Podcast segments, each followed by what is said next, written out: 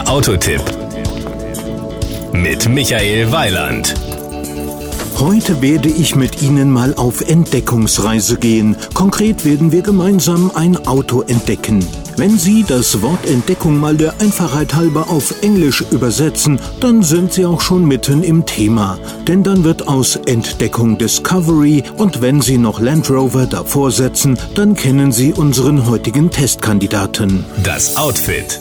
Eines kann man dem Discovery nicht unterstellen, dass er sich versteckt. Dazu ist er schlicht auch zu groß. Dennoch ist es gelungen, ihm trotz seiner Höhe von fast 1,90 Meter und seiner Breite von satten zwei Metern sehr angenehme, sehr elegante Linien zu geben, die im Detail sogar filigran wirken. Power und Drive. Ist ein 3,0 Liter TDV6 Motor eingebaut, verfügt der Discovery über 211 PS. Wenn